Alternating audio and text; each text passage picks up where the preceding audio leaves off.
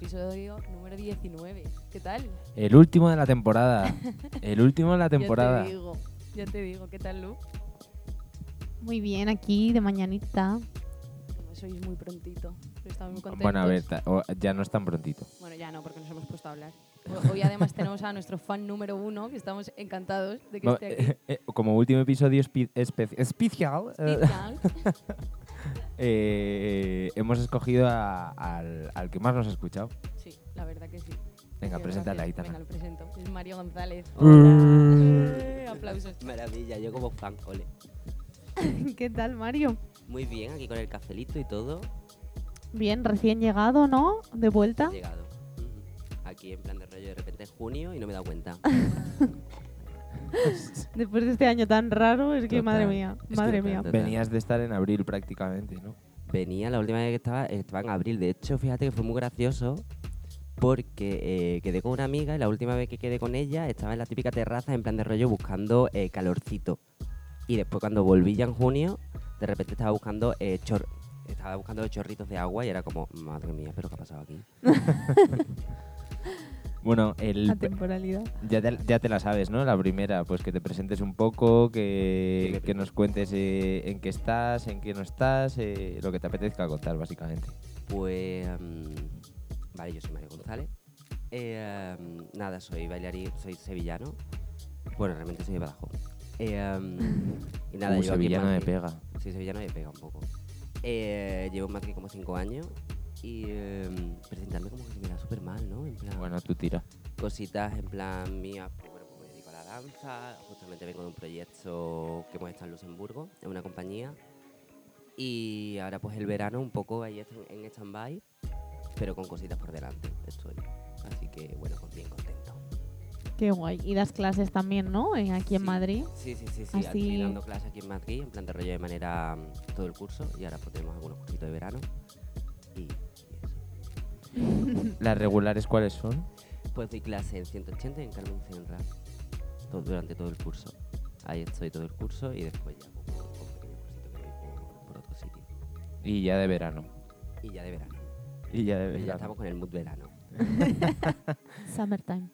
Eh, tú empezaste a bailar eh, mm, otros estilos totalmente diferentes al, que- al que, al que llegas a, eh, ahora mismo, ¿no? ¿Por, por dónde empiezas tú a, Yo- a- a cogerle el gustillo a la danza? Pues mira, yo empecé... Uy, esto es una historia. Yo empecé bailando en una iglesia. ¿En una ¿Sí? iglesia? En una iglesia, sí, sí, ¿De sí. monaguillo? De monaguillo casi. No, empecé a bailar en una iglesia justamente porque hacían como cursos y yo tenía una amiga que, que era cristiana evangélica. Y de repente pues me dijo, pues vente tal, no sé, no sé cuánto. Y yo fui, empecé a bailar y fue como que me gustó. Y dije, va, pues genial. Al siguiente año me apunté a una escuela en Sevilla y empecé, yo todo empecé por danza urbana. Música danza urbana, tal, y después ya me piqué con la danza contemporánea. Entonces, ya a partir de ahí fue como algo, como un gusanillo. Yo realmente no ha sido algo nunca, yo creo, que ha sido como desde pequeñito pensar, me voy a dedicar a esto. Ha sido como más una cuestión de irte picando, irte viendo que vas mejorando, irte viendo qué tal, y de repente dices, hostia, pues tengo 30 años y ya estoy dedicándome a esto, ¿no? Y qué sido un poco Qué eso. guay. Inesperado, de inesperado de esto han- totalmente, Han, ¿eh? pasado 12 años y... Y aquí sigo. ¿Con qué edad Ahí. empezaste tú a bailar? Con 17 años.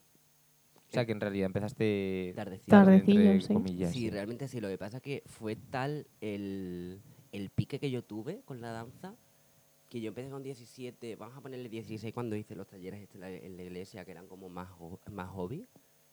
Y cuando empecé en la escuela, donde empecé ya a tomar como más clases, fue como a fuego. O sea, me metí directamente a muchas cosas. Empecé mm, a intentar viajar, porque en Sevilla en ese momento estamos hablando de un 2008, yo creo, 2009. No me acuerdo, por esa época, claro, en Sevilla había mucho, pero no estaba toda la información, entonces viajaba mucho a Barcelona. Plan, empecé como ya en los primeros años, ya directamente me iba mucho, intentaba irme como una semana, tal, entonces fue como que empecé a notar una evolución muy temprana. En plan, me gustaba y encima toda mi energía fue a, ello, fue a ello. De hecho, acabé mis estudios ahí, en plan de rollo, porque yo hice como la ESO, hice un, un, módulo auxiliar de farmacia y justamente terminé y empecé a bailar. Entonces estaba como en ese momento stand-by stand-by de ¿qué hago? Me meto por la farmacia, me meto por tal y fue como, estaba tan involucrado y tan enfocado en la danza que me cogía toda mi energía y me dedicaba mucho, mucho, mucho a ello. No sé, que fue súper intenso, vamos, tus primeros sí, años. Sí, sí, sí. Sí, sí, sí. además era, era como muy consciente de que había empezado con 17 años y tenía como muchos compañeros en ese momento de 14, 15, tal, y era como, nunca ha sido algo que me haya rayado, ni mucho menos, fue como, vale, pues tengo 17 años, maravilloso. Eh, pero claro, era como, quiero, quiero, quiero, más, más, más, más, y ya está ahí. Qué guay, es que hay mucha gente además que empieza así. Ayer, de hecho, vimos a una compañera que mm, ahora tiene 19 años y empezó con 17 y nunca había bailado. Y la verdad que es que la gente al final que se mete, pero Claro. a fuego, a tope, pues es que igual en dos años consigues bailar lo que otra persona en, en ocho. Yo empecé también con 17 y igual. O sea, fue como eh, amor a primera vista y ya ese verano me estaba yendo a Roma a dar clase con gente que que a, a día de hoy doy una clase con ellos y bien, pero que con 17 años, habiendo dado cinco clases en tu vida, dices, ¿a dónde vas tú, muchacho? Pero qué maravilla, también te diré, en plan, el- yo en los momentos de 17, 17, 18 años, cuando estás empezando y tienes esa ilusión, que siempre la sigues teniendo, de una manera u otra, pero cuando tú te estás viendo la mejoría todo el rato y todo el tal, yo es que para mí es uno de los mejores momentos de que yo viví en mi vida. Pero y que danza. man- mantener ese picorcito del principio es muy, muy complicado. Yo creo que se va transformando al fin y al cabo. Sí, Es ¿no? muy difícil, hombre, porque al final Ojalá, yo también, también sea. al final llegas a una edad en que ves que es que es tu trabajo. Mm. Y hay veces pues que tienes que hacer cosas que no es lo hago por gusto. Muchas Justo. veces lo que hablábamos antes, hay veces que ya tenemos que, que decir que, que, que lo haces por trabajo y no por gusto algunas cosas. Total. De, mm, de dónde, hablando un poco de tu estilo personal, ¿de dónde crees que, que viene un poco el desarrollo de tu estilo y, cómo has estado trabajando tu movimiento, tu cuerpo todos estos años? Pues, a ver, yo como decía antes, empecé en danza urbana y empecé como bastante a fuego. Y después ya empecé con la danza contemporánea, pero teniendo en cuenta un poco que, pues que de una manera u otra, yo ya tenía mi cuerpo como algo educado, ¿no? En plan, ya tenía mi cuerpo desde esa perspectiva. Entonces a mí me gustaba mucho siempre eh, am, intentar coger todas las herramientas posibles para hacer lo que yo tenía en la cabeza de cómo yo quería bailar. ¿Me explico? Que esto ha ido metamorfoseando todo el rato, porque ya te digo, yo al principio cuando empecé a bailar yo quería hacer popper, cari. Yo quería hacer popper, después pasé... Total. Yo empecé por ahí, después que está súper picado Pero se, no- se nota también esa, ese puntillo, ¿eh? pero porque Esa es como- contracción. No, joder, Sí, jo, sí, haces sí, sí. muchísimos pops. Sí, es que al fin y al cabo es lo que te digo. Lo que también me ocurrió que tuve una muy buena profesora. Tuve una profesora que cogió mi guía, que para mí ha sido como, pues eso, ha sido como mi mami artística, que tenía mucho conocimiento, a mi parecer, en plan, estamos hablando de otra época donde no teníamos tanta información como ahora, y es que me educó muy bien. En plan, me educó de una manera de amar lo que hacía, de me educó, de, yo me acuerdo que algo que me hacía en clase que era como, hacíamos la clase todos y de repente me decían, Mario, gírate y tú haces la clase hoy de espalda. En plan, para que realmente encuentres lo que te estoy pidiendo. Y eso ha sido como una maravilla, ¿no? Entonces todo el rato me ha ido animando a, a coger mi propia guía todo el rato. Y, y yo también me dejo un poco llevar, o sea, yo no he ido buscando, cuando la gente me dice, tienes un estilo muy propio tal, maravilla, o sea, muchas gracias. Yo creo que cada uno también tiene como su, su aquel, ¿no? A lo que agarrarse. Yo que tampoco ha sido algo que he buscado nunca. He pasado por muchas épocas por esto, es decir, pasé también una época que yo también me, me fustigaba mucho en el sentido, yo me acuerdo que iba a cursos de coreografía y lo típico que dices tú, me sacan y me sacan porque lo he hecho diferente. Y dices tú, Cari, pues yo buscaba hacerlo igual, ¿sabes? En plan, Pues te ¿sabes? llevo copiando toda la clase, la verdad que... Tal. Y eso también ha sido muy. Me fustiga, me fustiga un montón por eso, pero, pero poco a poco te vas dando cuenta que va, cam- va cambiando el pensamiento y todo este rollo. Y yo a día de hoy sí que puedo decir, en plan, y esto lo digo como muy orgulloso de mí, que estoy como muy contento de la manera en la que me muevo, por haberme dejado guiar un poco por, por mis apetencias, pero también siendo inteligente en el sentido de, pues, Cari, a nadie, desde el buen rollo, ¿no? Pero no todo el mundo entra en una clase de Graham y le apetece. Y Ujú. yo entré en clase de Graham, después lo soltado por otro lado, he cogido como mucho, mucho suelo al principio. Yo el contemporáneo, fíjate que me lo tomaba como un gimnasio, desde el buen rollo. Pero yo me lo tomaba, yo empecé, claro, yo estaba como súper picando danza urbana y de repente dije, "Buah, pues me voy a meter en contemporáneo, tal, para, porque sí, ¿no? Me voy a meter para coger más conciencia, tal. Y al principio yo iba como un gimnasio y al final me enamoró. Entonces, pues y, y escuchando, pero a la misma ser inteligente y no hacer solamente lo que tú quieres. Porque te va a abrir otros campos, el hacer cosas que, Mm. que tú veas que te pueden dar, que te pueden dar, aunque desde el primer momento no sea lo que más disfrutes, ¿no? Sí, joder, yo creo que la verdad que es súper, o sea, vamos, no es la mejor manera, yo creo, y además si si de hecho como que empezaste con varios estilos, ¿no? Y que eran tan diferentes, o sea, que realmente hayas sido capaz como de extraer lo que tú quieres de todo ello Claro. y todo ese conocimiento para adaptarlo a lo que a, a lo que tú sientes que, que para ti es bailar, ¿sabes? Mm. Y, y tu movimiento. O sea, qué guay.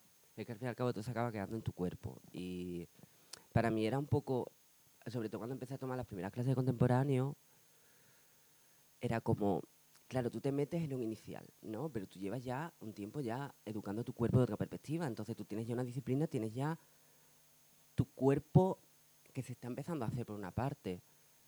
Entonces empecé a utilizar como los conocimientos que yo tenía desde donde venía para ir entendiendo lo que me estaban dando lo que me estaban exigiendo. Eso también me ha creado mucho conflicto. Yo me acuerdo en suelo que me, que me decían, Mario, ¿te, te ocurre? Claro, estaban buscando eh, como un movimiento muy unido todo, ¿no? Y yo tenía como micromovimientos que iban cortando. ¿Por qué? Porque estaba tirando de zonas donde realmente no se tira para hacer eso, pero lo vas encontrando desde ahí, porque lo que no puedo intentar es agarrarme a que no sé nada.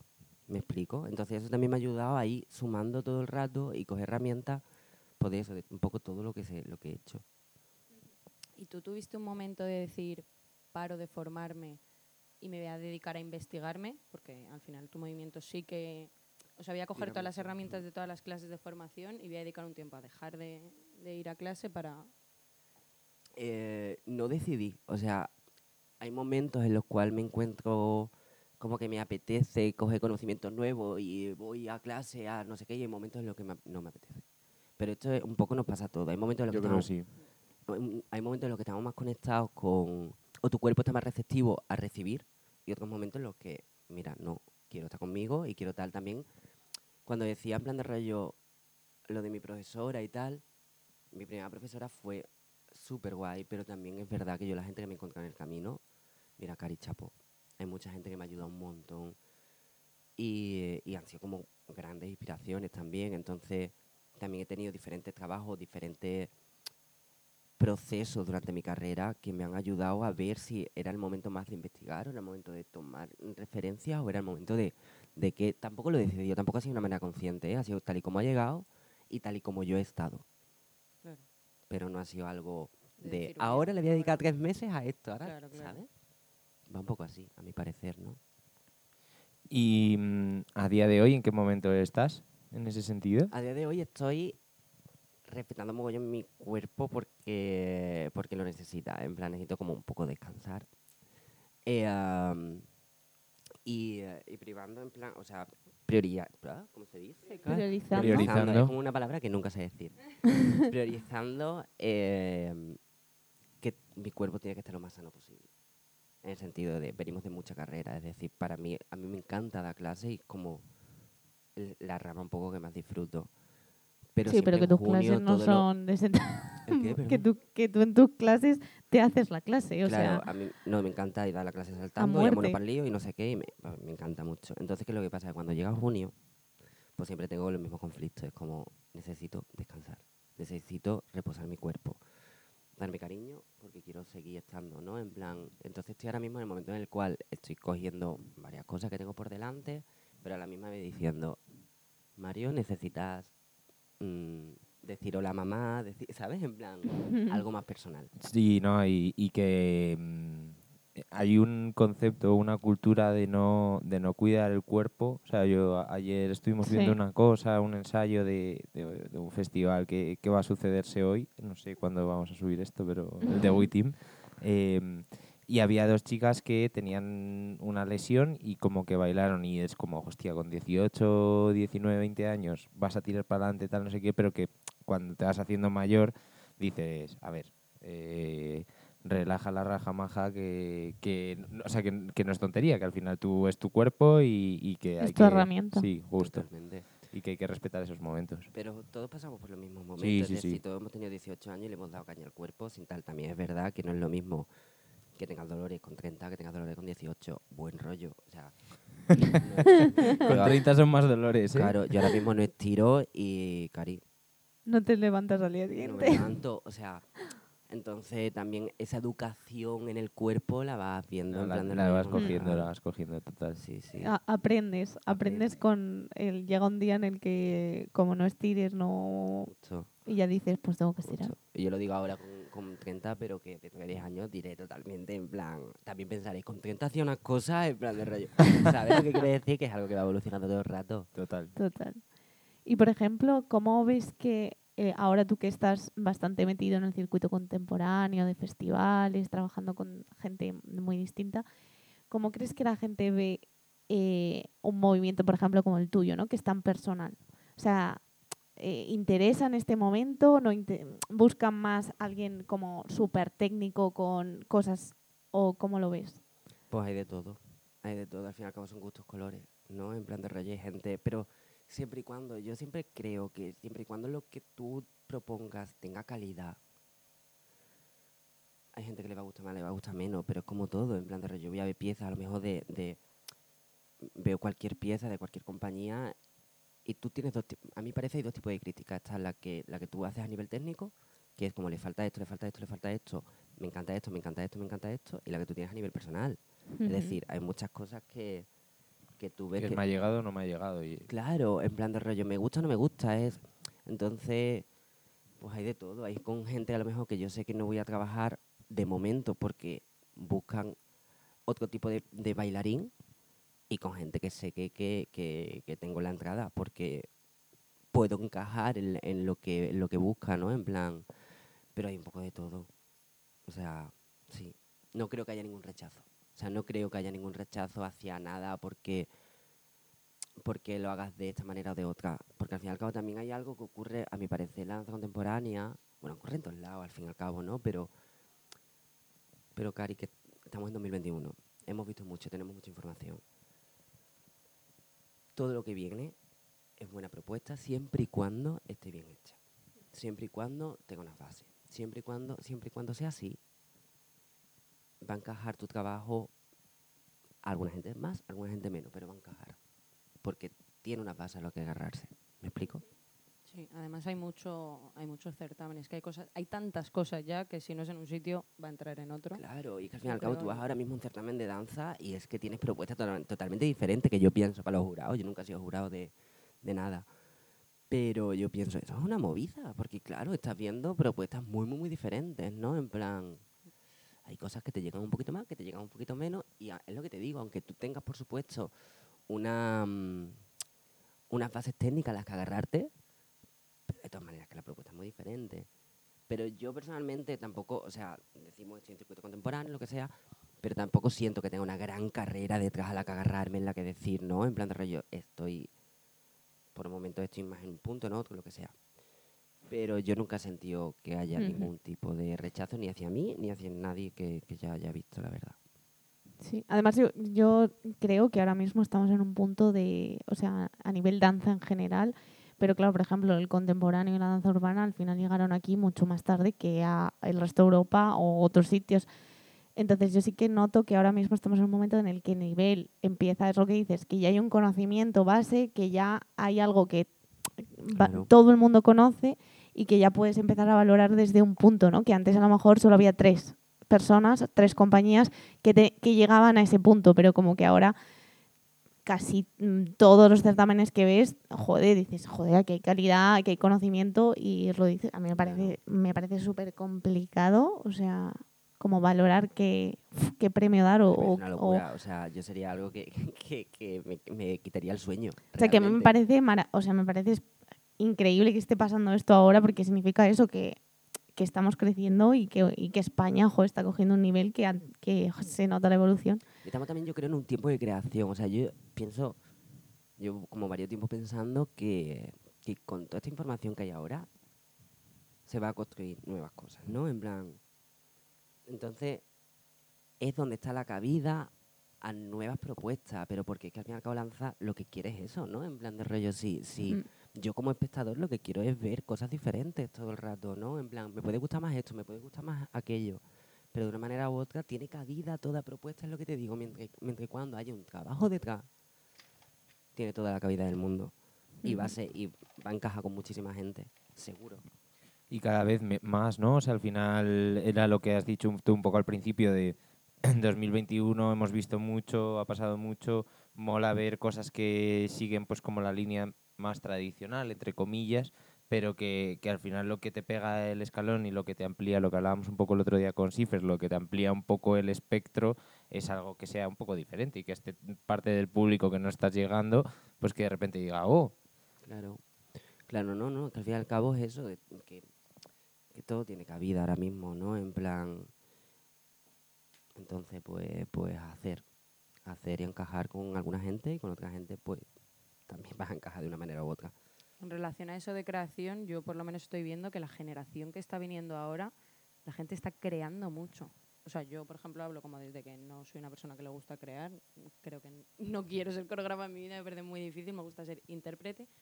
Pero estoy viendo mucho compañeros, pero compañeros de tomar clases juntos, que la gente está creando mucho y la gente se está tiene muchas ganas. También ganas de esto- cosas nuevas, de crear y ser ellos. Ahora que lo dices, no había pensado, ¿eh? Puede ser que sea así y, o sea, creo que también tiene mucho que ver el momento en el que venimos de del, el tema pandemia. Es pandemia. decir, cuando tú creas, de una manera u otra, está agarrado a que tú tienes cositas que decir y cositas que ponemos alto y cositas que expresar, ¿no? Entonces, al fin y al cabo, venimos de un tiempo de reflexión, un Cari, que esto es muy grande. Entonces, de una manera u otra, por eso quizás mucha gente se lanza también y también la falta de, o sea, la falta, el miedo de, de, la, de que hay menos trabajo, de una manera u otra, ¿no? En plan de que estamos ahí, sobre todo las, las, las compañías o las empresas y todo este rollo están resurgiendo, entonces Mm.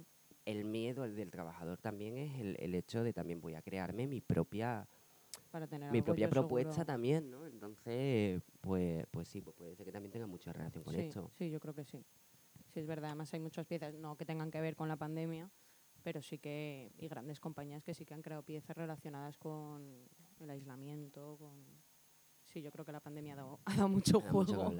A ver, si es que al final un momento emocional complicado para todo el mundo de gestionar y demás y que al final siempre te surgen cosas, cosas con las que puedes expresar, cosas con las que te va a dar para crear y, y, y mola ver que, que hay una generación de, de gente que a lo mejor está como empezando que tiene ese, ese gusanillo, eso es, eso es la leche. Em, hablando un poco de, de, de ese mismo circuito, ¿cómo ves que se está recibiendo, aparte de la danza urbana, dentro del circuito? Que parece que empieza como a, a sonar otro tipo de danza, otro tipo de movimiento que, que está... O sea, ¿no? Justo lo que hablábamos con tu movimiento, pues con el estilo urbano que, que cada vez tiene más matices, ¿no? Y más, y más tintes, o hay más gente que lo utiliza. ¿Me puedes repetir la pregunta? O sea, Un poco que qué piensas de, o sea, qué piensas de eso, de que el panorama que sí, que, que cómo lo ves, o sea, Que ¿Cómo, ¿Cómo ha recibido cómo ha esa parte recibido de la danza urbana? Sí. sí. a ver, yo creo, o sea, desde- lo digo desde las personas que yo conozco, ¿no? En plan, eh, tan deseosas también de, de, de ver danza urbana en escenario, danza urbana utilizando, ¿no? En plan de rollo realmente y que se base en eso y, y esa sea su fortaleza, la fortaleza de la pieza, ¿no? Que nace de danza urbana. Y yo creo que la- muchos sitios están deseando ver. Lo que pasa es que a la misma vez, lo que te digo, la propuesta tiene que estar bien, no solamente la raíz, la Ujú. propuesta tiene que estar bien. Si la propuesta está bien, llega. Llega y, y- y- y- y- y es totalmente bien recibida. La cosa también está que, mm, de una manera u otra, eh, el- eh, mu- hay muchos centros de, de danza contemporánea donde estudias danza contemporánea que también te dan una dramaturgia, también te dan cómo crear una pieza, también te dan todo esto, ¿no? Y esto es algo, a mí parece que en danza urbana no se da. No se es da, que no es se el da. problema, ¿no? En plan, que al fin y al cabo tiene... Mira, las, las cosas que se hacen con el cuerpo en danza urbana, madre mía, Cari. O sea, quiero decir, la velocidad a la que se pone el cuerpo y, y cómo se utiliza es maravilloso. Pero claro, o sea, si tú me quieres crear algo, a mi parecer tiene que tener Herramientas, ¿no? una dramaturgia, tiene que tener un- que la propuesta sea realmente sólida, de una manera u otra. Y eso no es tan fácil hacerlo. Es decir, hay gente que estudia para, para, para esto, ¿no? En plan de rollo, son diferentes, diferentes em, caminos. Entonces, es donde yo creo que, que, que, que falta un poco, pero que también me falta a mí, ¿no? De una manera u otra, el, el hecho de que ahora mismo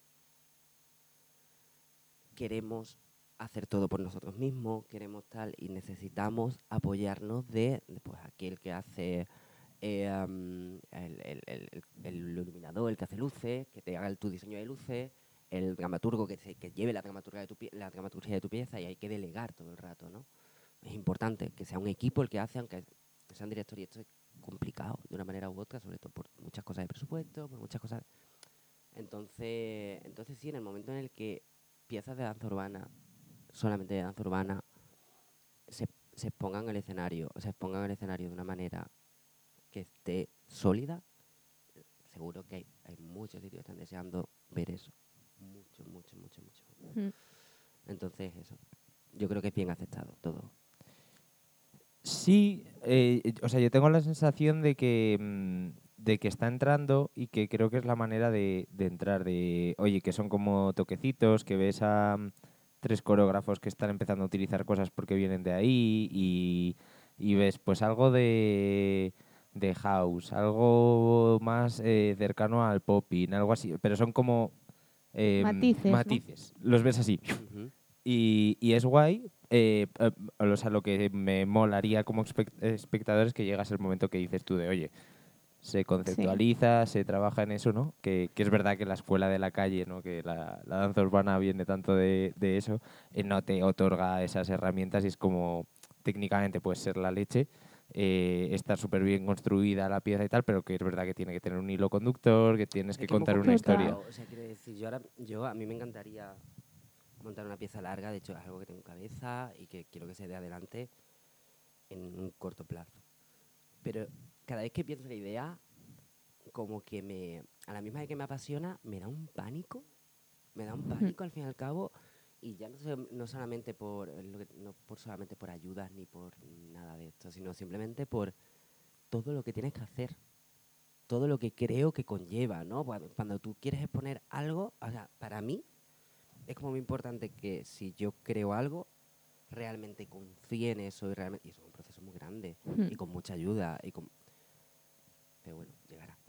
Llegará, sí. Llegará- llegará También son caminos, ¿no? O sea, tú puedes elegir, o sea, creo que es lo que dices, quizás para que haya ese justo ese momento en, en el que la danza urbana entre por completo en el mundo festivales y certámenes, tiene que haber eso, un interés por parte de la gente que se dedica a la danza urbana de un poco, pues eso, ver mm, qué es una dramaturgia, qué es cómo puedo plantear esto para que encaje, porque al final hay que pensar que tiene que encajar en, en ese contexto, ¿no?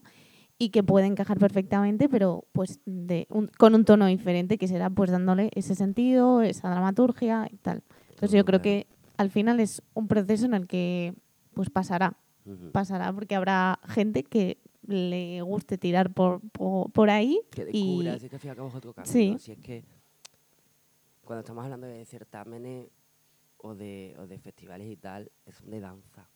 Sí. Son de danza, no son de danza contemporánea. O sea, se les llama de danza contemporánea. Se, llama- se llama, pero que al fin y al cabo lo que quiere ver el público, Es ¿de dónde va a partir? Si es que da igual. Y al fin y al cabo hay una parte de mí también que piensa que en el siglo que estamos lo que se crea a partir de ahora es contemporáneo. En el sentido de, estamos en una época contemporánea, entonces, aunque yo base mi- mis raíces de danza urbana o lo que sea, lo que yo crea a partir de aquí es contemporáneo. ¿Me explico? Entonces, De hecho, dentro de unos años lo llamarán de otra manera diferente y no será ni contemporáneo lo que veníamos haciendo, porque tendrá otro nombre y se habrá, ¿sabes? Postcontemporáneo. y que todo, Modernismo. todo de una manera u otra lo de los, Mo- mo- mo- moder- remodernismo. Remodernismo. que todo de una manera u otra lo de los nombres y tal es como un poco muy etiqueta, sí. todo a mí siempre me ha parecido como algo como muy orientativo pero por supuesto que hay técnicas que se basan así y se van a trabajar así y, y porque tienen sus bases y están hechas como técnica entonces es importante que se mantenga así pero por otra parte también creo que, que, que eso que, que los nombres al fin y al cabo pues mira Cari tú que Mm. tiene una buena pieza pues vámonos para adelante ya está Claro, ya está Eso es. total. Bueno, lo sabrás, ¿no? Eh, pero siempre que hacemos el corte eh, nos gusta poner canciones de Musiquita. artistas y tal. eh, que me lo sé todo Cari Ya lo sé, ya lo sé. La segunda parte viene el examen, ¿eh? ¿Te lo has preparado bien? Cari esa parte me El perdió examen de Arcus. Ay. habla- ¿No? Sí. ay eso me perdió Sí, bueno, a ver, te lo, te lo dijimos, pero bueno, no pasa nada. Ahora Ah, vale. Bueno, Sea, Es broma, es broma, Ah, Mario, es es broma. broma. examen, bueno, si queremos examen. Entre broma y broma, la verdad, Soma, ahora podríamos hacer un pequeño examen. Un como fan pequeño número test, uno. un, pe- un pequeño test. pequeño Venga, el, el Venga, test vale. del fan. Venga, ahora, ahora a la vuelta hacemos el test del fan. y todo, sección. Eh, que eso, intentamos como que suene gente que, que no es tan conocida, que está empezando, que es un poco que está trabajando con un poco más por su cuenta. Eh, pues llevamos un par de episodios que no tenemos canciones. Pero que no pasa nada. que a Eh, tope, sí que, nosotros seguimos esperando. Sí, sí. Y, seguimos intentando que la gente nos, lo- nos la pase, pero bueno, no, no, es un poco más complicado que esto. Eh, pero bueno, vamos a hacer el corte. Eh, vamos a ver, ¿qué os escuchar una instrumental preciosa, Ole, la comentar. sin copyright, y volvemos ahora con, con Mario.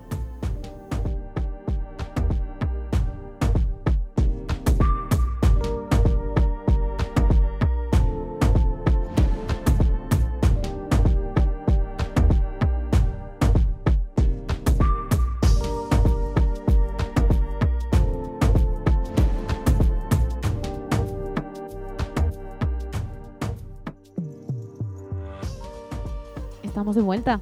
Estamos de vuelta. Vaya instrumental guapa, ¿eh, Mario? De ¿Te vuelta. ha molado? Eh, me ha gustado un montón. La instrumental está, ha estado muy guay, sí.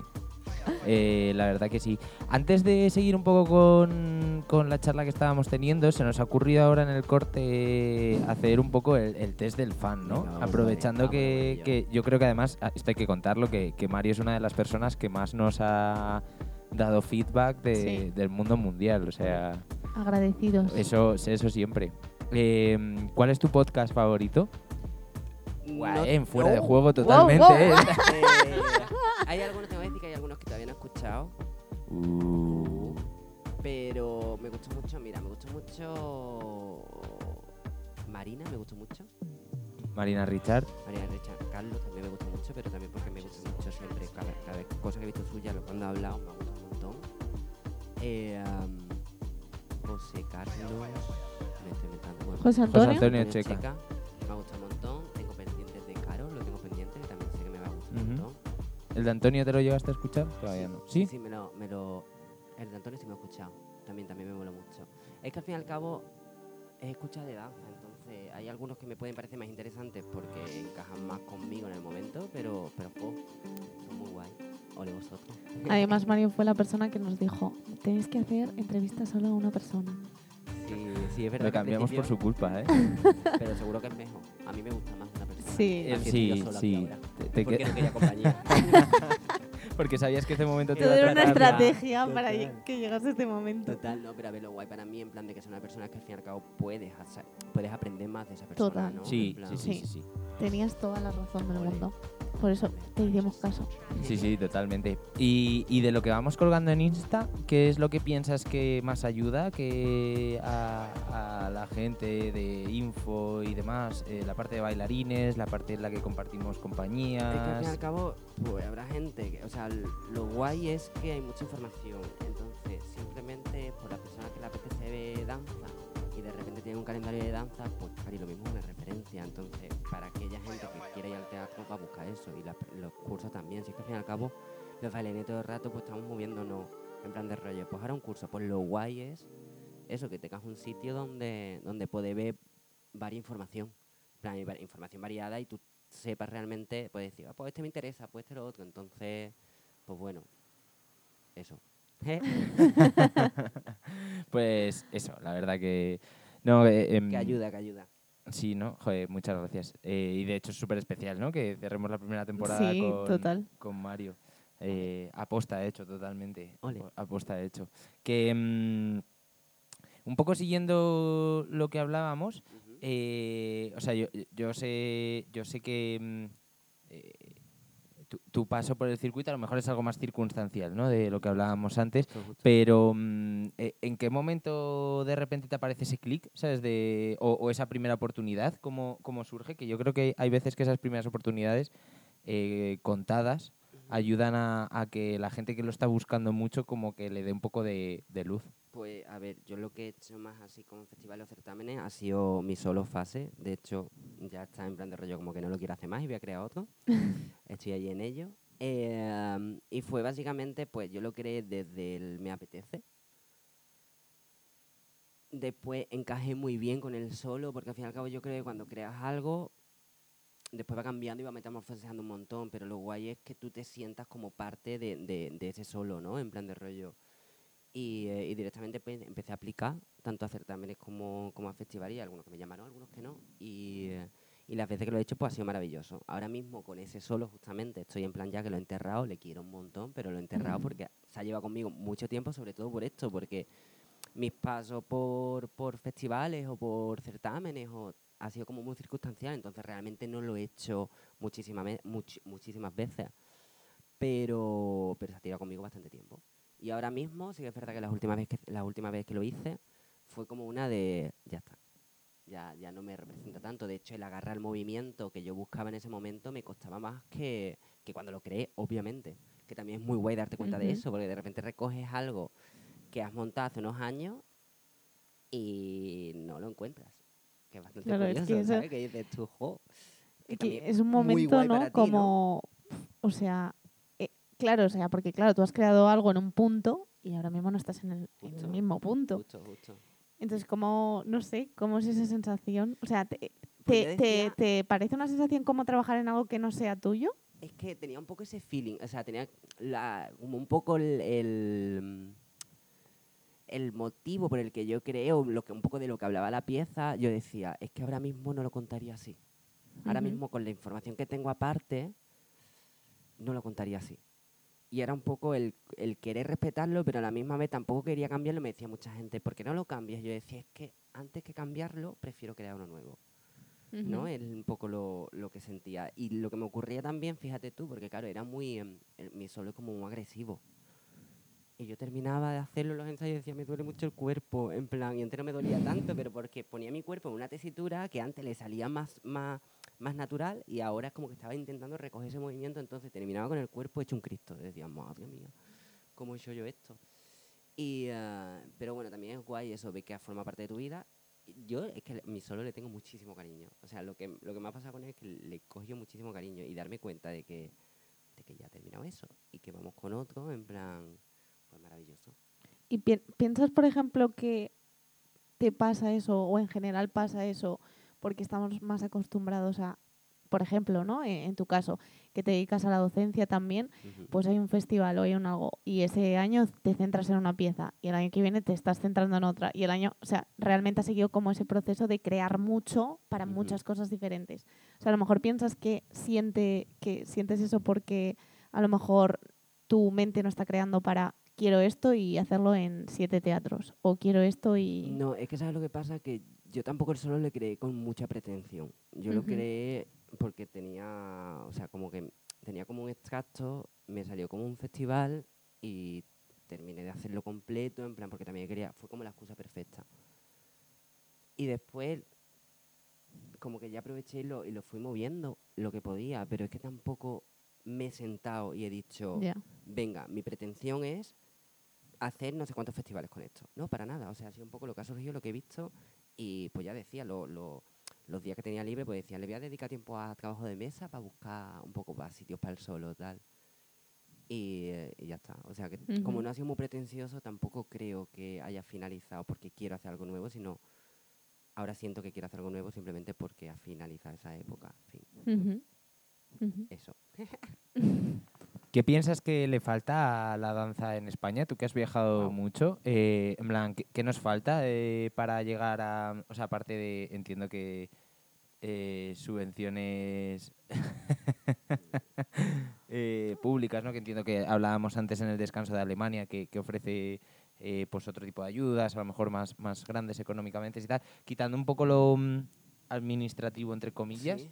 ¿Qué, qué falta para, para dar ese salto de calidad? Pues yo creo que, que en, que en España siempre se habla de que falta, pero que España tiene un montón también, ¿no? En plan de rollo. De hecho, hace poco me iba a hacer una entrevista también en otro, en otro sitio tal, y me mandaron las preguntas y era como una de... mm, de mm, siento que muchas veces lo tiramos desde el punto de, de eso, de que Desde lo negativo, ¿no? mogollón, tío, en plan de rollo. Al fin y al cabo hay bailarines increíbles, hay creaciones muy buenas y hay gente que se le ocurra un montón. Y Lo guay que yo creo es que se abre camino para lo nuevo. En plan, se abre camino, lo hablo con compañeros míos que llevan mucho más tiempo que yo, lo que sea, que, me siento muy agradecido con esa gente por crear nuevos, o sea, por abrir paso, ¿no? Y esto al fin y al cabo también pasará conmigo, con la gente, con la generación de antes. No te puedo decir que falta porque no lo sé. En plan, mirándole una perspectiva como me gusta a mí verlo, estoy tan contento cuando veo bailarines muy guays españoles. Cuando veo creaciones que dices tú, juego qué guay.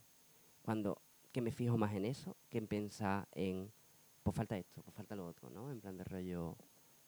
Sí, entonces no sabría responderte si te soy honesto.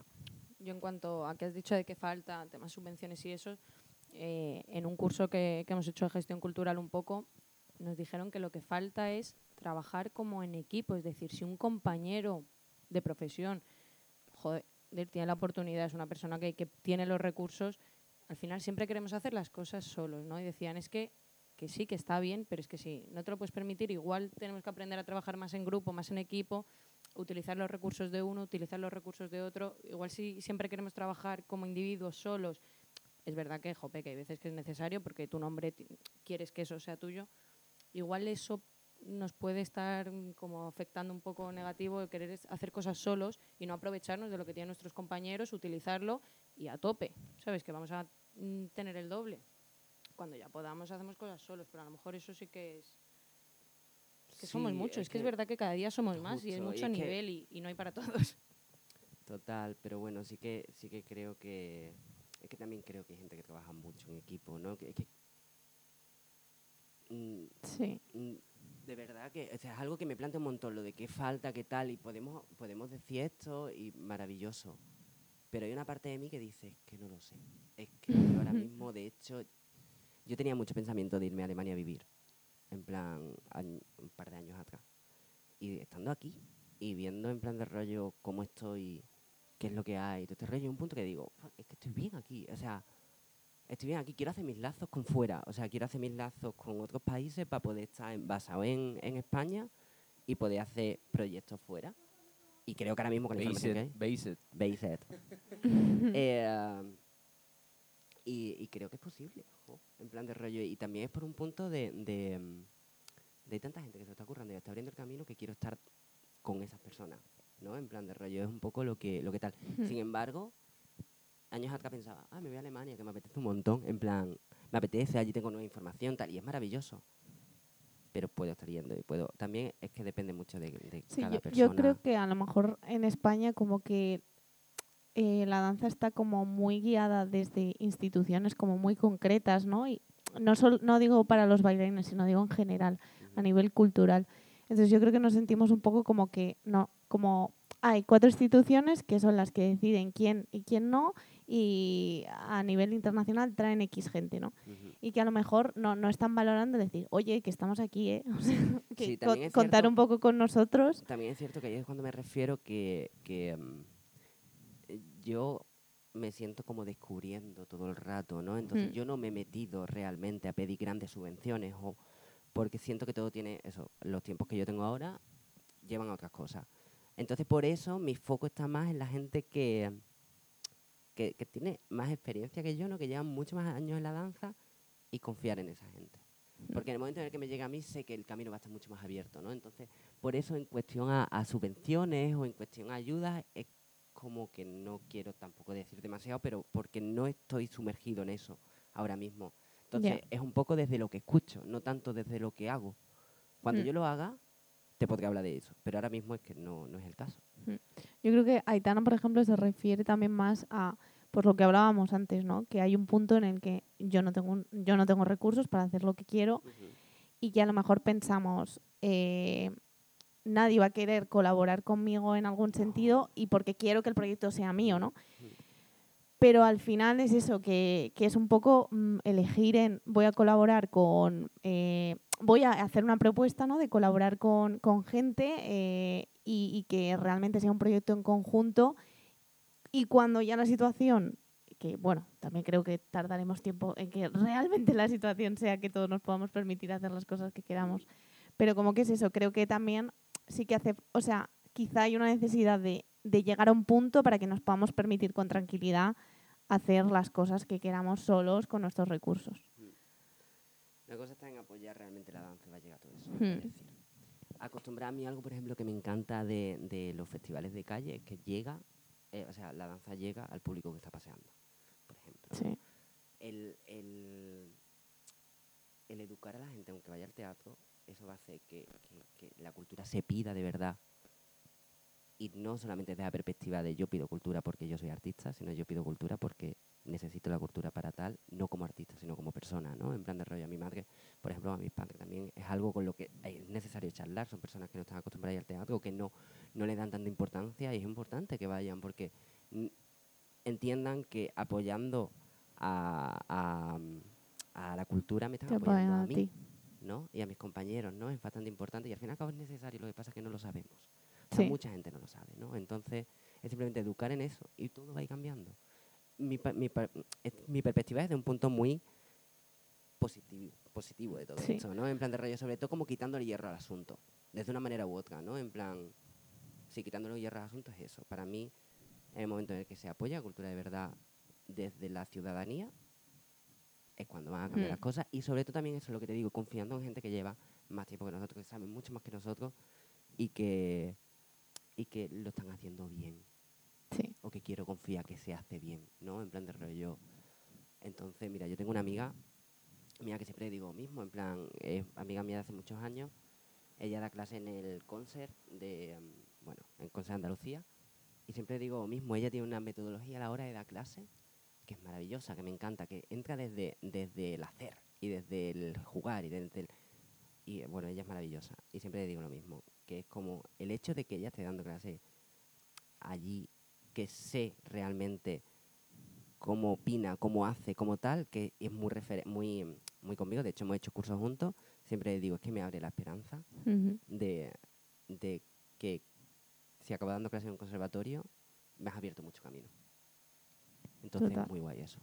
Yo creo que de hecho, o sea, lo hemos sacado sin querer, eh, qué- es lo que falta. O, o sea, y es como una reflexión necesaria, ¿eh? que al final es como que- necesito, o sea, que, que está genial en el punto en el que estamos y que, que haya cosas guays. Hay, hay un punto positivo en esa pregunta que no es, no es destructivo, ¿eh? es que, que necesito para llegar al siguiente nivel, ¿no? Para no parar de... sí, sí, no lo para entendí como- así, ¿eh? para nada no, lo no, sí, entendí justo. así. No, no. Pero que lo que hemos sacado al final es escuchar un poco a las generaciones que, que más llegan, ¿no? Que yo creo que, de hecho, hay un punto de humildad que el- general el artista suele costarle. Pues Yo creo eh, que eso justamente es muy importante, ¿no? En plan de rollo, yo me acuerdo cuando era pequeñito, cuando era pequeñito, que yo tenía tanto respeto a mis profes, en plan de rollo, que cuando yo empecé a dar clase, era como, como claro, yo estaba en la misma plantilla que gente que me había dado clase. Y para mí eso era, a la misma vez que una palmadita a la espalda, también era, pero tampoco te subas, quiero decir, Sí. estás en el mismo, en la misma escuela dando clases, pero esta persona es docente, tú estás aprendiendo a cógete los consejos de esa persona todo el rato. Me explico, pues es un poco lo mismo, ¿no?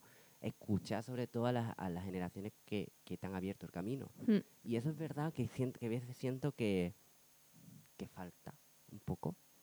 Mm. Escuchar de verdad al que, al que Tiene más recorrido, al que Sí, al, que- al que ya ha vivido que cosas. Yo creo como- que realmente hay que escucharlos porque nosotros ahora estamos haciendo lo que hacemos y tenemos la oportunidad de hacer lo que hacemos porque esa gente justo, ha, justo, ha justo. luchado para que, para que la situación de hoy se dé.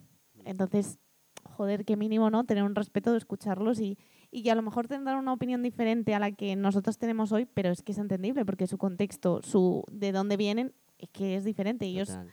Han intentado una cosa que hoy están consiguiendo y nosotros la veremos diferente. Pero por supuesto, mm, siempre escucharles y pff, esa y es su que todo opinión. va a ir cambiando y, y, em, y la nueva generación también tiene mucho que decir todo el rato, porque parte de un de una época diferente directamente, y cuando partes de una época diferente pues tienes otras cosas que decir, pero agarrar las herramientas que vienen de antes, para mí es de lo prioritario. Por ejemplo, tú, comparado conmigo, tienes muchísimo más caminos y yo estuviese en un cartel, lo que has dicho, por ejemplo, tuviese que compartir Ujú. cartel de docente contigo, ¿qué opinión nos darías, por ejemplo, tú a, a- a profesores de ahora? O sea, ¿qué tips, qué consejo nos darías? Pues lo primero eso, que sea respetuoso, que sepa en qué punto está, que hay, un, hay una cosa, justamente lo estábamos charlando antes en el break, ¿no? Que, em, cuando empiezas a dar clase, vas a cagarla en muchas cosas. Pero cuando, cuando empiezas a dar clase, cuando empiezas a hacer todo, vas a cagarla. Permítete cagarla, pero reconoce los errores, Cari. Reconoce los errores, mejóralos y sobre todo, mira, yo me acuerdo, siempre hablo de mi profesora, pero Paula se llama, maravillosa, que me ha, educado un montón. Yo me acuerdo que una de las primeras clases ella vino y tomó la clase. Y cuando terminó, yo me acerqué a ella y le dije, cuéntame cosas, Paula. Claro, era maravilla ver a mi profesora tomando mi clase, aparte de un nervio, ¿no? Y ella me acuerdo que me dijo, está todo bien. En plan, ¿que estaba todo bien? Mentira, mentira. Pero ella, de una manera u otra, yo sentí que sabía que ella iba a estar ahí y que era que mi momento de darme cuenta de los errores, eh, ella sabía que yo los iba a ver, porque iba a estar muy pendiente. También es porque a mí, justamente, como que me gusta mucho la docencia, entonces siempre he estado como muy pendiente a desde qué perspectiva puedo utilizar mis palabras para que llegue realmente al alumno o cómo puedo hacer esto para lo que sea, ¿no? Entonces lo importante para nuevas generaciones que empiezan a dar clase o qué tal es, primero, que sepa lo que estás haciendo y segundo, que sepa mm, visualizar lo que no haces. ¿Me explico? Es que es la reflexión potente. O sea, el, el darte cuenta de lo que estás haciendo está genial porque te da un punto de autoevaluación muy bueno, Mm. pero el darte cuenta de lo que necesitas eh, mm, para mejorar, o sea, lo hablábamos el otro día Lucía y yo, sobre, o sea, era de otra cosa, eh, pero que cuando tú te das cuenta de algo que necesitas, sea para lo que sea, tienes un camino bastante adelantado. O sea, aunque tengas que trabajar para llegar a eso, pero has como andado 10 pasos que normalmente hay gente que está como perdida de, bueno, pues yo doy mis clases, sé que hago esto y esto y, y- y me encuentro cómodo y, ¿sabes? Y a lo mejor recibes una crítica y es como que te choca porque dices, no, no, si, si yo... Está todo bien, ¿sabes? O sea, Ya, este- no, es que y es que justamente eso, en plan de rollo, que es importante, pues, pues que realmente si tú te introduces en la docencia, que sea porque realmente hay vocación, porque es que encima la docencia no es cualquier cosa. ¿Me explico? Entonces es muy importante que estés Sí. abierto a todo eso. Y es verdad que yo debo decir que, por ejemplo, a mí los mejores consejos y las mejores guías me la han dado profesores que llevan muchos años. Por eso yo digo siempre en plan de rollo de, al fin y al cabo yo tengo, eso, tengo 29 años, hay mucha Madre gente mía. Madre mía, casi, este año los 30. Eh, am, hay mucha gente que está por delante mía. Escuchan a esas personas, también escuchan a mí, ¿eh? pero escucha también a esas personas mucho. Porque esas personas puede ser que te suelte una frase en clase. Yo me, una, yo me acuerdo, una profesora mía, Isabel, maravillosa, que soltó una vez en clase una frase que a mí me encantó y que me la quedé. Y, y era porque estábamos todos en clase como pollo sin cabeza, ¿no? Haciendo pues esta locura de, de cuando eres más pequeñito, que ahí te matas y haces. Y ella dijo, eh, ten en cuenta que la danza es una carrera de fondo, no de rapidez. En el sentido, tienes que aguantar muchos años bailando. Y es tu propósito. Y es verdad como un templo. ¿Y eso quién te, quién te va a decir? Un niño de 20 años. Desde el buen rollo, ¿eh? No, no, Pero o sea, pero es que no porque lo sabe. Sí. No, no eres, con- o sea, no, no te has hecho esa reflexión de, pues, o cuidar tu cuerpo o trabajar inteligentemente o, pues, 200 cosas que te lo vas reflexionando con, con la edad. Es paciencia. Hay un punto en nuestra generación, en general, Vamos corriendo. no, eh, pero y, y yo lo veo en, pero en todo en todos los aspectos de mi vida, ¿eh? o sea, ya no fuera de la danza, o sea, lo veo en, en mi puesto de trabajo, lo veo en mis amistades, lo veo en mis planes, lo veo en mi ocio, eh, que, que- que hay un punto de impaciencia y de quererlo todo ya. Y es como, hostia, es que no tenemos 30 años. Es que, o sea, es que no tenemos ni 30 años y queremos todo ya, y queremos ser jefes ya, y queremos bailar bien ya, y queremos ser profesores ya, y queremos haber eh, mm, estado en 20 escuelas ya, y, y Mm. que me llamen para cursos de verano, y, y- y ser inspiración para gente, y es como, hostia, hostia, espérate, todo hay que espérate. tener muy, muy, muy en cuenta, y eh, justamente antes lo, lo había dicho, ¿no? Un poco por encima. Si yo me pongo a pensar en las cosas que he hecho o cómo ha sido mi carrera, yo es que me trasladaría, sin duda, al momento en el que yo estaba tomando clases con 17 años y estaban sudados los espejos. Yo me iba a ese momento. Y es verdad que ahora, en plan de rollo, tú te formas, ¿no? Y estás, o sea, estás viendo más el trabajo que te va a salir que la clase que estás haciendo. Y es que eso es muy jodido, Cari, porque es que al fin y al cabo, coño, gózatelo ahora. Perdón por la palabrota, pero gózatelo ahora y disfruta ahora. Y Vamos a tener que poner el explícito en este, me cago en la leche. No. Eh, am, disfrútalo ahora, ¿no? En plan, porque esa prisa, lo que estás haciendo, es que al fin y al cabo no te estés enterando de nada. y que es loable, ¿eh? que ese objetivo que dices tú de voy a una clase para recibir un trabajo es loable. Ala, sé consciente de que esa clase es para recibir un trabajo, intenta mirar por otros lados que te, que te nutran, ¿sabes? O sea, no, Pues- no te quedes en voy a por el trabajo, voy a por el trabajo. O sea, ok, vas a aprender y seguro que tal, pero estás en una zona de confort que, que el aprendizaje, o sea, la curva de aprendizaje se frena bastante. Sal de esa y vete a una que a lo mejor no te vaya a dar ni un curro, pero que te dé la accesibilidad luego en las del curro de, de que tengas esa chispa, ¿sabes? Que a lo mejor... Sí. eh, de- eh, no, el, el- el open your mind, un poco de- Yo, o sea, somos como muy pesados diciéndolo aquí, pero es verdad que cuando tú empiezas a abrir tu mira, aunque tu objetivo sea otro, eh, eh, eh, te, te- te amplía el horizonte. Y si tú amplías tu horizonte, tienes como más posibilidades, ¿no? Que es que eh, hay un problema que yo creo que es, que es de base, y a lo mejor solo pasa en Madrid o en España, porque es verdad que yo fuera no, no lo he visto tanto, pero es que nuestra primera y única salida, eh, o, o la primera que, que como que te topas es como docente, quiero ser docente. ¿Por qué? Porque hay como más demanda, eh, o sea, hay, hay, hay, hay demanda, por lo tanto la oferta se puede ir cubriendo. Pero eh, a lo mejor es que no es, no es ni la primera Claro. salida, es que no- a lo mejor no es ni la primera opción. Yo siempre he pensado que yo he tenido una suerte maravillosa. Yo conozco, o sea, muchos amigos míos son solamente intérpretes y mm, se las ven canutas. Se las ven canutas. Y yo las clases que hago es que a mí me gusta, es que me encanta. Entonces es verdad que para mí no es un voy a hacer dinero. ¿Me explico? Pero sí que es verdad que si yo me tuviese que ver la danza desde otra perspectiva, es decir, sin que me gustase la docencia, quizá lo tendría mucho más complicado todo. Por eso también lo veo como de una perspectiva es que yo a mí irme a dar una clase me da la vida. Me da la vida. Es que yo, yo creo que no es solo un problema en la danza, yo creo en la cultura en general. O sea, yo, por ejemplo, Mm. estudio historia, me- que es un mundo maravilloso de investigación, que es precioso, pero es que O das Es clase que o, tú o mueres de a mi, a, o sea, mi curso, ¿no? Mi, eh, mi generación, que salimos de allí, pregunta a quién no, quién no está dando clase en un colegio. Ya. Y yo, mis amigos, o sea, que yo conversaciones de ¿qué haces con tu vida? O Mm. sea, tú no quieres esto y esto es contraproducente para, para, para, es para nuestra cultura al final, Mm. porque si tú realmente no sientes, o sea, que entiendo, igual hay mucha más demanda, es el trabajo que hay y a investigar van tres. Pero, pero sí, o sea, es un poco cambiar el chip.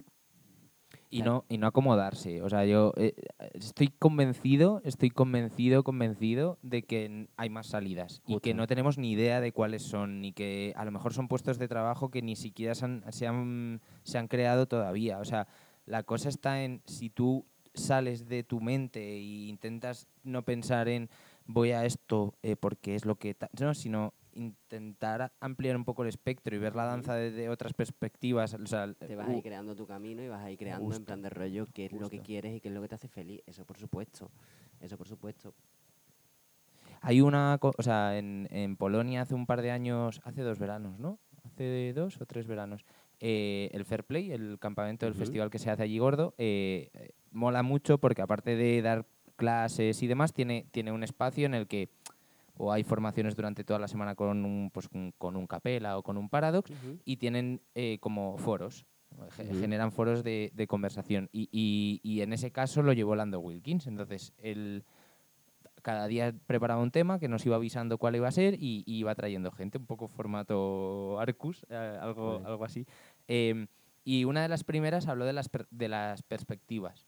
O sea, que, que él con sus cuarenta y pico años debe tener, eh, que, que él aprendió a, a, mm, a amar la danza y a volver a tener ese gustillo porque cambiaba de perspectiva constantemente. O sea, no se quedaba como en, en su primer plan. O sea, vivimos en un mundo en 3D. Tienes 200.000 perspectivas desde donde puedes mirar las cosas. O sea, no te quedes con tu visión y con tu mirada, sino que a lo mejor te tienes que girar un poco y Total. ver el Y, lateral. Por eso decía que es muy importante ser inteligente. O sea, la danza, a mi parecer, ¿no? En plan, bailas bien, te formas, está genial, tienes que ser inteligente. También hay una- un factor, para mi parecer, de suerte que tienes que estar todo el rato, ¿no? Siempre. Entonces, ¿qué es lo que ocurre? Lo importante es ver, como decía yo al principio de todo esto, yo al principio de bailar quería ser popper, después quería ser hauser, después quería el contemporáneo, después quería trabajar en compañías internacionales y después me di cuenta de que me gusta mucho la docencia ahora. Mañana crearé porque me apetece, en el sentido de ese, ese cambio de paradigma del que tú hablas también es muy importante. No quedarte solamente con lo que conoces, sino y también escuchando cuál es la nece- necesidad de tu cuerpo, ¿no? Y cuál es la necesidad de, de tus tiempos todo el rato.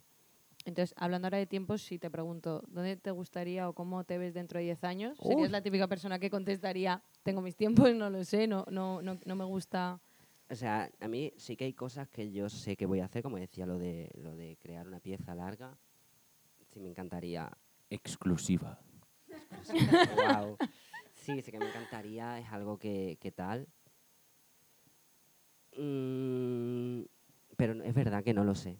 Es verdad que, que me gustaría ser mejor docente de lo que soy ahora, con mucho más conocimiento de lo que tengo ahora a nivel de, coreografía, a nivel de interpretación con mucha más carrera, pero es que también sé que lo voy a hacer. ¿Me explico? Es decir, ya ocurrirá todo, pero sé que estoy en el camino correcto. Eso sí que es importante para mí, que sé que estoy en el camino correcto y lo que quiera venir que venga. Que venga. Y sé que lo voy a hacer de una Pero manera eso o es muy importante, o sea, saber que estás en el sitio, que tienes que estar, en el momento, que estás haciendo lo que te apetece y que sabes Sí. que va a venir porque estás bien, Mm. que no estás... Y Cuéntame. nada, o sea, de hecho iba a cerrar. Eh, no, no, no, no. Sí, sí, sí. Sí, sí. Hay que Oh. cerrar. Eh, ¿Tú te acuerdas de la conversación que tuvimos tú y yo de la longitud de los podcasts? ¿Sí? Pues, ¿sabes cuánto podemos llevar ahora mismo? ¿Cuánto llevamos? Una hora, más o menos. Cari, la gente quiere escucharme. A ver, esto quiere decir que, que hay segundo... hay segunda que hay parte, sí. segunda Hay parte segunda con Mario, parte, vale, evidentemente. la grabamos ahora mismo. Es broma. Nos tiramos todo el día grabando episodios con Mario para todas las temporadas. No, pero claro, estaría guay si... O sea, la idea de... de- De hecho, Mario podría cerrar la primera y abrir la segunda. Maravilla. Maravilla. sería guay, Eh, sería me- guay. me- sí, sí, sí. No, Bueno. no, yo hablaba de, de, de, bueno, esto poco a poco, ¿no? Pero, joder, molaría tener secciones y gente que se pudiese hablar temas con ella en concreto o que cada semana... bien, Cari, que va a llegar todas estas ideas Que cada semana venga Mario y diga, pues hoy vengo a contaros que me apetece Pues hablar de esto. Anécdota. Noticias, noticias de la danza esta semana. Sería maravilloso. El, cot- el cotilleo, la sección de la prensa ¿Te amarilla. Y la lleva Mario. ¿Cuál Mario preguntando por WhatsApp a todo el mundo. Oye, cuéntame los últimos cotilleos que voy a, que voy a Arcus". Maravilloso, me encantaría. Que, que un placer, tío, tenerte aquí, Sí. haberte, Chévere. haberte podido tener por fin, eh, que estaba como haciéndose esperar esto, pero yo creo que ha sido bonito que, que cierres la primera temporada. Ole, Sí. ole, ole, muchas Ha gracias a sido vosotros. genial. ¿Os puedo hacer una pregunta en plan así? Claro, sí. Sí. Os voy a preguntar eh, por qué el nombre de The Arcus. En realidad, bueno, vamos a contarlo bien entero. Sí. O sea, en realidad no es de, de, Ar- de, de Arcus, es Arcus. Eh, ¿Qué ocurrió? O sea, y Queríamos ahora que vamos al fuese origen, sí. Pero estaba ya cogido en Instagram, por lo tanto, eh, la muletilla de eh, el T Sonaba en inglés mejor. suena, suena guay y, Suena y internacional. estaba. Sí, no, no sé si es internacional o sí, sonaba bien. An- an- fonéticamente es- es- era bonito de escuchar. Y Arcus, pues, eh, fue pues típica lluvia de ideas de qué nombres relacionados con la danza podemos hacer, podemos poner y pues miramos que Arcus en árabe significaba danza, nos pareció súper chulo. Sí. Una palabra, o sea, Y- que era muy bonita, fonética, o sea, ¿no? Que era Sí, como o sea, nos gustaba la bien. palabra, sabíamos que la gente no lo iba a entender, evidentemente, porque, bueno, yo que sé, o a lo mejor alguien sí, Sí, a lo mejor alguien lo ha traducido. pero... No lo había pensado, pero jo, me ha cogido tarde. Pero sí, queríamos como tampoco ser algo tan evidente, ¿no? De danza para ti, eh, Sí. danza.com, ¿no? No, que, que- que- que está muy bien, ¿eh? Que, que seguro que hay mucha gente que tiene, que tiene esos namings y está súper bien, pero que no nos No, nosotros no lo queríamos. nosotros- nuestro a todo el mundo que, que lo ponga y a, a- a Lucía tope, ¿no? recogiendo cable. No, pero que yo que sé, vaya que pensar la gente, yo... yo a tope con esos nombres, pero que Eso para es, nosotros la idea No, era el esta. concepto no era, no era el mismo. Que, Vale, mm, entiendo. Aitana, tienes una manía de hablar sin micrófono. Eh, eh, mira, segunda temporada, cuarto micrófono. Tiene que Sí, haber sí, porque- sí. Sí. Es que hablo tan alto que de verdad a veces me creo que se me va a escuchar por detrás. De hecho, yo cuando escucho podcast me escucha, me gusta mucho la gente que suena ahí por detrás. Ya, sí, pero gusta, eh, ¿eh? Tan, eso- esa gente está en un estudio. Ya, tío. Bueno, nosotros casi, ¿eh? Bueno, Que, mm, y eso, y surgió así y, y- y se quedó con el nombre. Es verdad que lo de DD, pues eh, está ahí al final. Yo creo que la gente lo está conociendo Por está The conociendo Arcus. por The Arcus, que, Pero bueno, que a guay, tope. a tope con ello, claro. ¿Eh? Yo le llamo de Arcus. Sí, muchas, o sea, yo creo que casi Aceptando todo- las sí, circunstancias, sí, a sí. mí me gusta A mí también. me gusta también. Eh, pues nada, poco más, ¿no? Que Sí. volverá Mario seguro, eh, eso lo tenemos clarísimo. Eh, cerramos primera temporada. Sí. Ole. Hemos ¡Uh! ¿Se, puede, ¿Se puede contar que hemos firmado ya la segunda con Spotify? Eh, hemos firmado. Sí, bueno, hemos- Podium Podcast. Ahora vamos a estar ahí en la SER. Hemos firmado ya Ojalá. segunda temporada con Spotify. Eh, volveremos, yo creo que en septiembre tendréis noticias nuestras. A Sí. nivel de podcast. A nivel Arcus. Arcus Sí, no va a parar. publicando. Eso es. Así que nada, que muchísimas gracias, que tengáis muy buen verano todos, todas, todes. eh, y no sé si no, más inclusivo no puedo ser, creo. Eh, y, y nos vemos en, en un En par de meses. septiembre. Sí. Sed felices. Chao.